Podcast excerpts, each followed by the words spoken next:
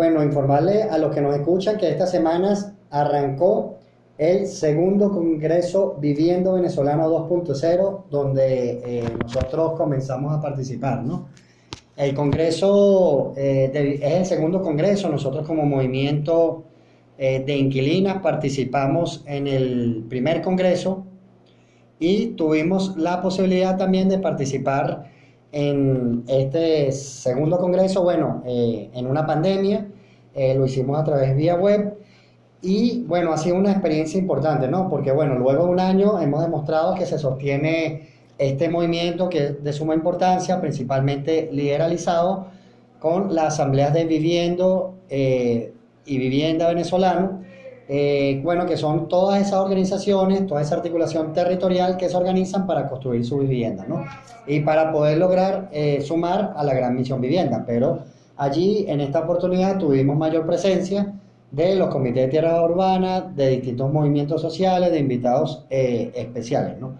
Y bueno, allí tuvimos un debate, nosotros movimientos inquilinos e inquilinas, estuvimos participando en la mesa 1 y en la mesa 5, y bueno, arrancando con respecto a esto, estuvimos debatiendo eh, cuáles son los retos y perspectivas que nosotros tenemos con respecto a la gran visión vivienda de Venezuela. Un poco con respecto a los retos y las perspectivas, eh, quisiéramos mencionar una frase del comandante Chávez sobre, sobre este tema, ¿no?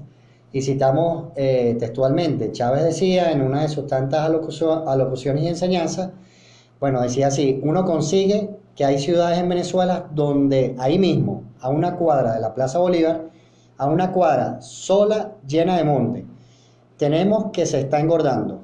Ah, entonces vienen ustedes a pedir recursos para hacer una vivienda por allá afuera, en una nueva ciudadela. Hay que meterle tuberías, hay que meterle todo, la carretera, después no hay transporte, etc. Y tienen ahí al lado de la Plaza Bolívar una hectárea una hectárea, 100%, donde pasa la calle, el agua, el teléfono, todos los servicios. El urbanismo ya está hecho, ¿se dan cuenta? Hay un latifundismo urbano.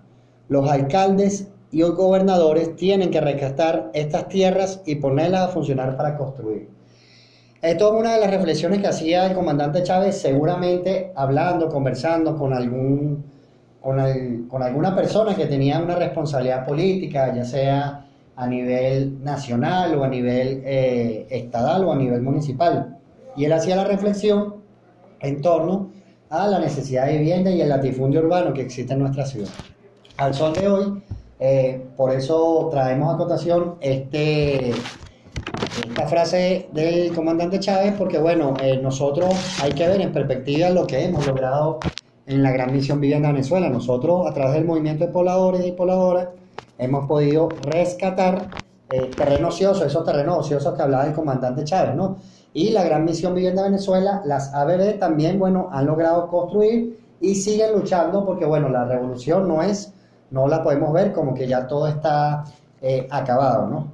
Y en ese sentido, en ese contexto fue que eh, surgió este segundo Congreso de Vivienda Venezolano 2.0 Allí nosotros informar, bueno, que nuestra, tuvimos una ponencia donde hablamos del tema del de, arrendamiento de los inquilinos, las inquilinas y el tema de las ocupaciones, que precisamente tiene que ver con eh, la recuperación del suelo ocioso que se encuentra en nuestra ciudad.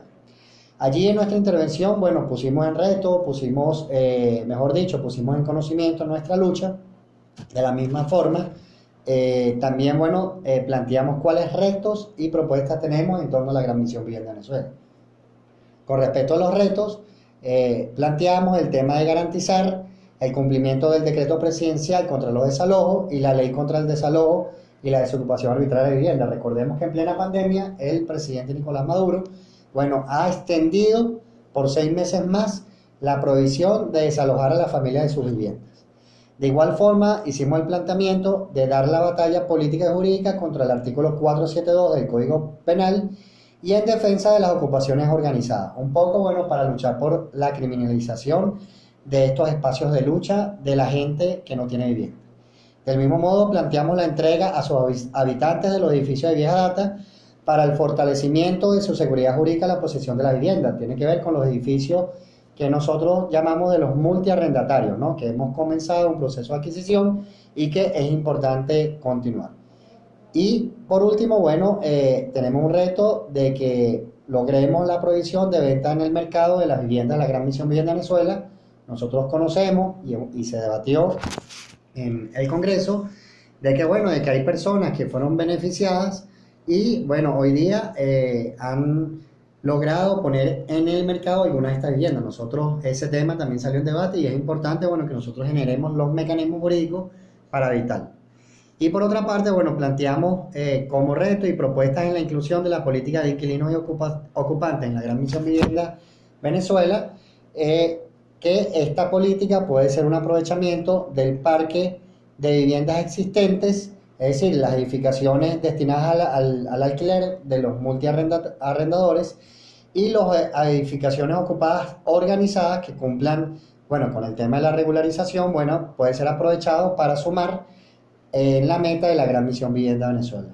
También allí planteamos que esto expresa y representa un ahorro para el Estado, porque bueno, no tendríamos que construir las viviendas de cero. Eh, se también es una posibilidad de entrega masiva de viviendas sin demoras en un contexto de pandemia. Y bueno, un poco en concordancia con esta frase que leíamos del comandante Chávez, es una disputa del centro de la ciudad a la especulación inmobiliaria. ¿no? Entonces, eso un poco fue eh, lo que nosotros aportamos en este Congreso de Viviendo Venezolano 2.0, en nuestra intervención que tuvimos, y que bueno, para nosotros fue sumamente importante, bueno, porque eh, nos pudimos encontrar, allí encontramos a Bebé que eh, de aquí de, de, la Gran Caracas, de San Bernardino también, que teníamos tiempo que no nos encontrábamos, pero nos encontramos en la lucha, y bueno, pudimos debatir allí algunas situaciones, ¿no? De la misma forma, la ABB el arañero de Sabaneta, de la parroquia San Pedro, también tuvo una, eh, a través de una de sus bucerías, tuvo una participación muy importante. ¿Qué es lo que planteaba la, los distintos movimientos sociales en el Congreso? Bueno, lo que planteaba era cómo poder participar, una mayor participación, un mayor empoderamiento en la toma de decisiones, eh, territorializar esta, las políticas, la toma de decisiones y que eso no solo quedara en la mano de los delegados y las delegadas, sino que bueno, que sea a través de los movimientos sociales. Para ir finalizando esta primera parte de nuestro programa, eh, bueno, primero queremos darle la bienvenida al compañero Cody, Cody Campos, ¿no? Cody Campos, eh, del Comando de Campaña por la Sexo Diversidad y vicepresidente del Ejército Emancipador. Un saludo allí, Cody. Bueno, un saludo para todos y todas las que nos escuchan, agradeciendo este espacio para hablar el tema de la comunidad LGBT, bueno, de las lesbianas, gays, bisexuales, transexuales e intersexuales de Venezuela. Eh, bueno, hoy nos encontramos asumiendo esta tarea en el comando de campaña de, las, de Darío Viva por la diversidad y es importantísimo eh, que nosotras y nosotros vayamos entendiendo lo que es la transversalización de todos los temas con la mirada LGBT que es cómo nosotros vemos el acceso a la vivienda, cómo nosotros y nosotros vemos el derecho a la vivienda y cómo por procesos de discriminación no podemos acceder como acceden otros y otras. Entonces, bueno, es fundamental que la comunidad LGBT entienda que, bueno, que vamos ahorita a una gran batalla, a una gran batalla nacional, este, por, bueno, por recuperar lo que es esa Asamblea Nacional. Eh, recuperar ese, eso que decía Chávez, que el pueblo vaya a la Asamblea y es importante que esta vez la comunidad LGBT vaya también a la asamblea a crear propuestas donde la comunidad sexo género diversa esté incluida. Eh, yo creo que como venezolanas y venezolanos debemos unirnos. Este, este, esta campaña habla de, lo que es la unidad, pero la unidad pasa por el reconocimiento de los otros y de las otras, de las otras luchas, de la lucha de los afrodescendientes, la lucha de las mujeres, la lucha de los inquilinos y la lucha, por supuesto, de la comunidad LGBT.